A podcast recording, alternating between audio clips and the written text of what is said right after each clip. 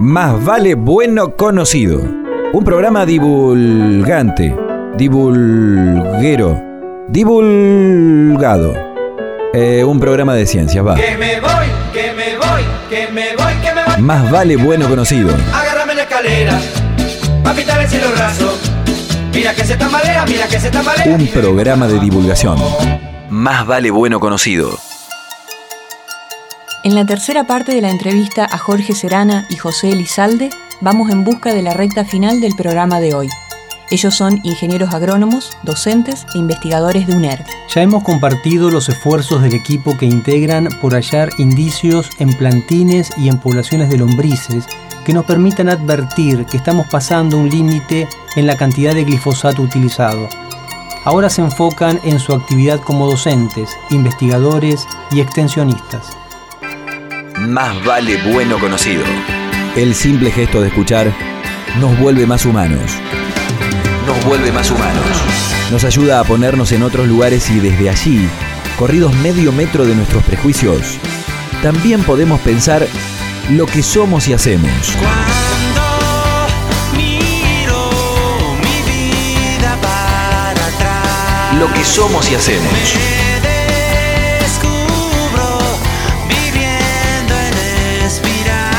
Entonces, mejor hablemos.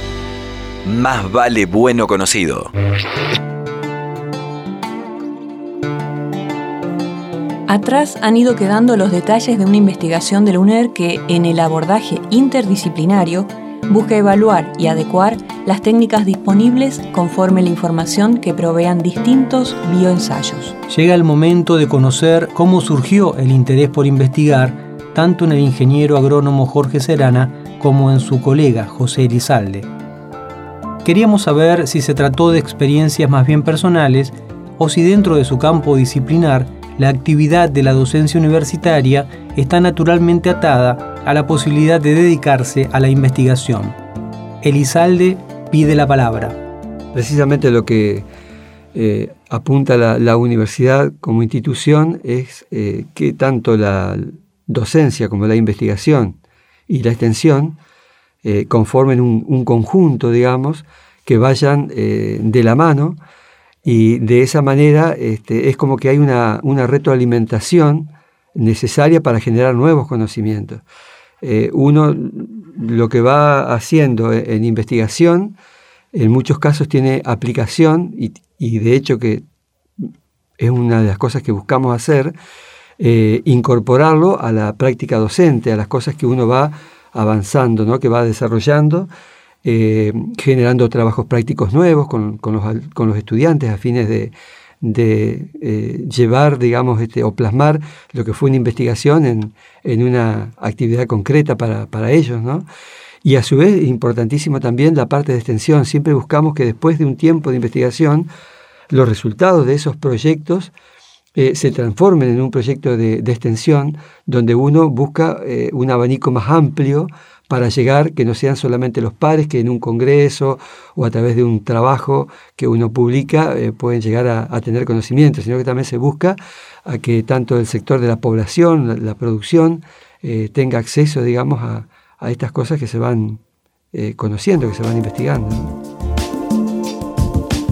También es bueno saber, se nos ocurre, si cuando eran estudiantes ya se imaginaban como docentes e investigadores. Elizalde responde si debo ser sincero, no.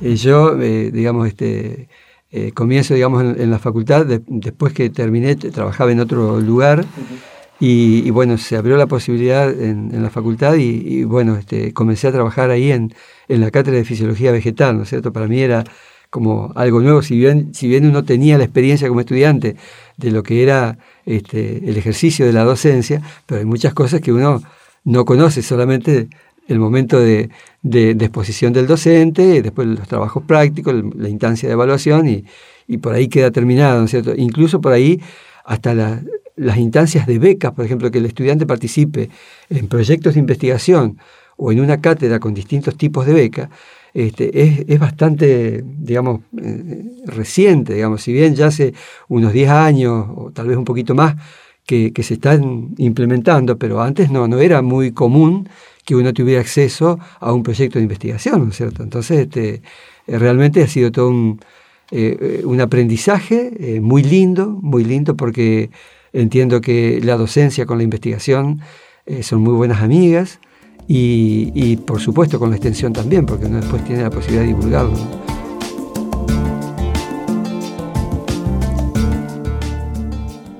Ahora le toca el turno a Jorge Serana.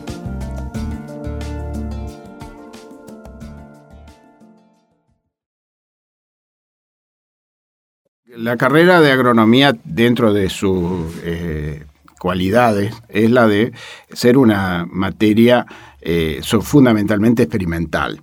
O sea, nosotros estamos acostumbrados a eh, realmente llevar adelante experiencias, eh, desde los estudios básicos. Eh, esto lleva a que hay una cierta orientación de muchos de los, de los estudiantes hacia el sector de investigación, ¿no es cierto? Pasan de la experimentación de algún, mm, algún producto, de algún eh, cultivo, a un proceso ya de una investigación más profunda. Esto se ha podido hacer desde las cátedras, gracias, ¿no es cierto?, al desarrollo que ha tenido la, universidad. Eh, y eh, realmente ha dado oportunidades a que estos grupos de estudiantes lleguen a eh, hacer sus doctorados, sus carreras de posgrado y hoy por hoy los equipos de, docencia están, han incorporado una cantidad importante de doctorados y de magísters este, o sea, con estudios superiores, gracias a estos proyectos de investigación. ¿No es cierto? Eh, el proyecto de investigación abre puertas y aparte capacita. Y esto lleva como resultado a la avidez a superarse en el campo de la investigación. Este, creo que los rendimientos de académicos, ¿no es cierto?, de los equipos de trabajo, hoy por hoy en nuestra facultad eh, han dado resultado y se están fortaleciendo nuevos grupos de jóvenes con sus nuevas carreras y especializaciones. Elizalde nos comenta qué área de influencia tiene la Facultad de Ciencias Agropecuarias. En el caso de agropecuarias diría que eh, son entrerrianos, básicamente. Básicamente son entrerrianos. Pero sí, vienen de distintos puntos de, la provincia. En la charla surge que hay carreras de agronomía en Rosario, en Esperanza y en la costa del Uruguay, en la UCU. Serana completa el mapa. Queda por recorrer la mitad de un camino inicialmente estimado en 36 meses. Al final del trayecto se verá si los lotes de lombrices y semillas de lechuga brindarán la información suficiente como para generar alertas tempranas contra la presencia nociva de glifosato.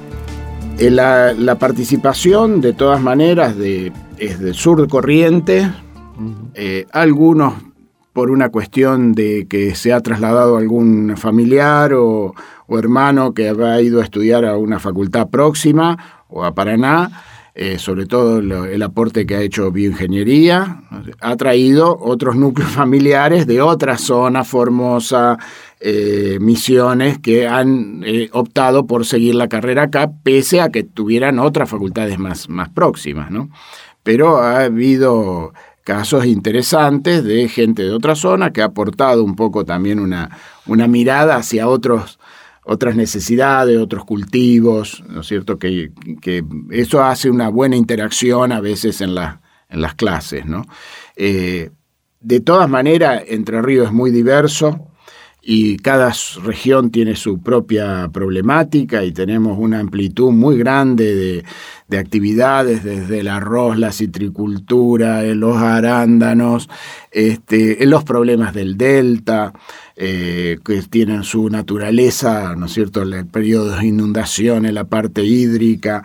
Bueno, Entre Ríos tiene, presenta complejidades que muchas otras provincias a veces no, no presentan y hay que estar atentos a una gran cantidad de, de, sistemas agroecológicos y sistemas de manejo. Eh, que a veces no tenemos posibilidades de atender, ¿no? que a veces nos resulta difícil atender eh, a semejante diversidad. Más vale bueno conocido, Radiociencia.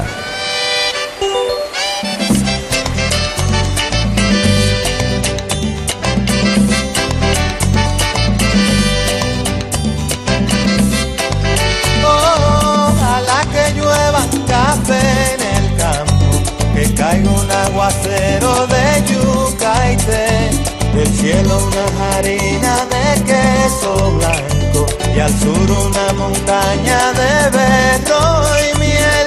Oh, oh, oh, oh, ojalá que llueva café.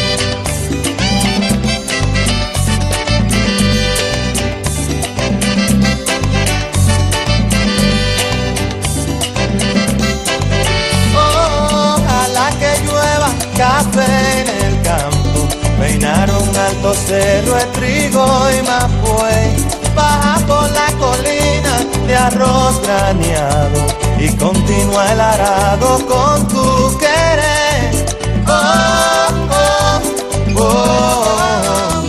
Ojalá el otoño en vez de hojas secas vista mi cosecha y sale.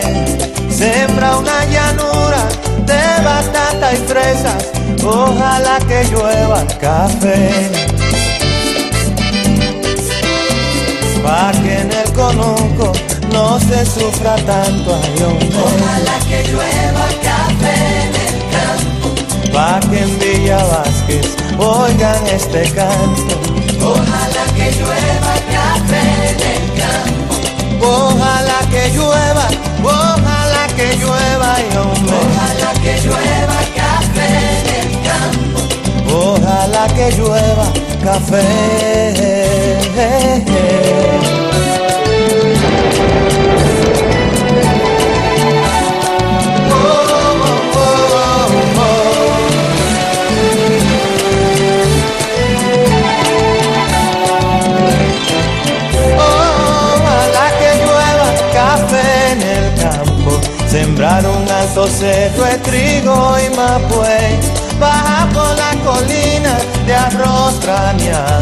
Y continúa el arado con tu querer.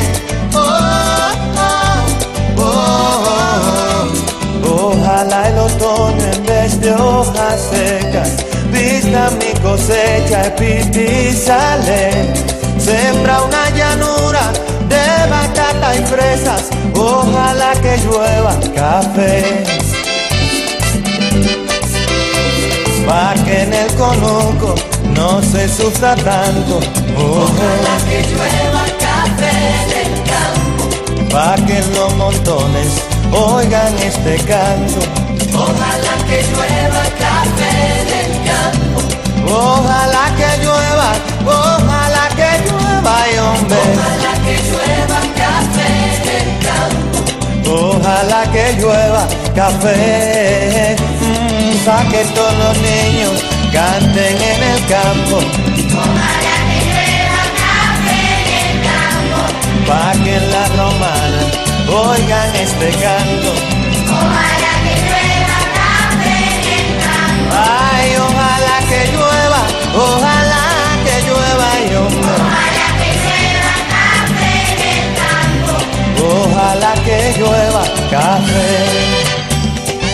Con Ojalá que llueva café, la plegaria de Juan Luis Guerra, nos despedimos hasta dentro de siete días, cuando caigamos en la cuenta de que más vale buen conocido. Hasta aquí, Más vale bueno conocido. Más vale bueno conocido. Un programa de divulgación de las ciencias en que el ser humano ocupa un lugar protagónico. Apostamos a este esfuerzo entrerriano de comunicación Silvia Tesio, Aldo Rodman, Leonardo Mare, Valeria Robín, Pablo Morelli y Mónica Borgoño. Coordinación General, Víctor Fleitas. Más vale bueno conocido. Será hasta pronto cuando renovemos una convicción hecha radio. Más vale bueno conocido.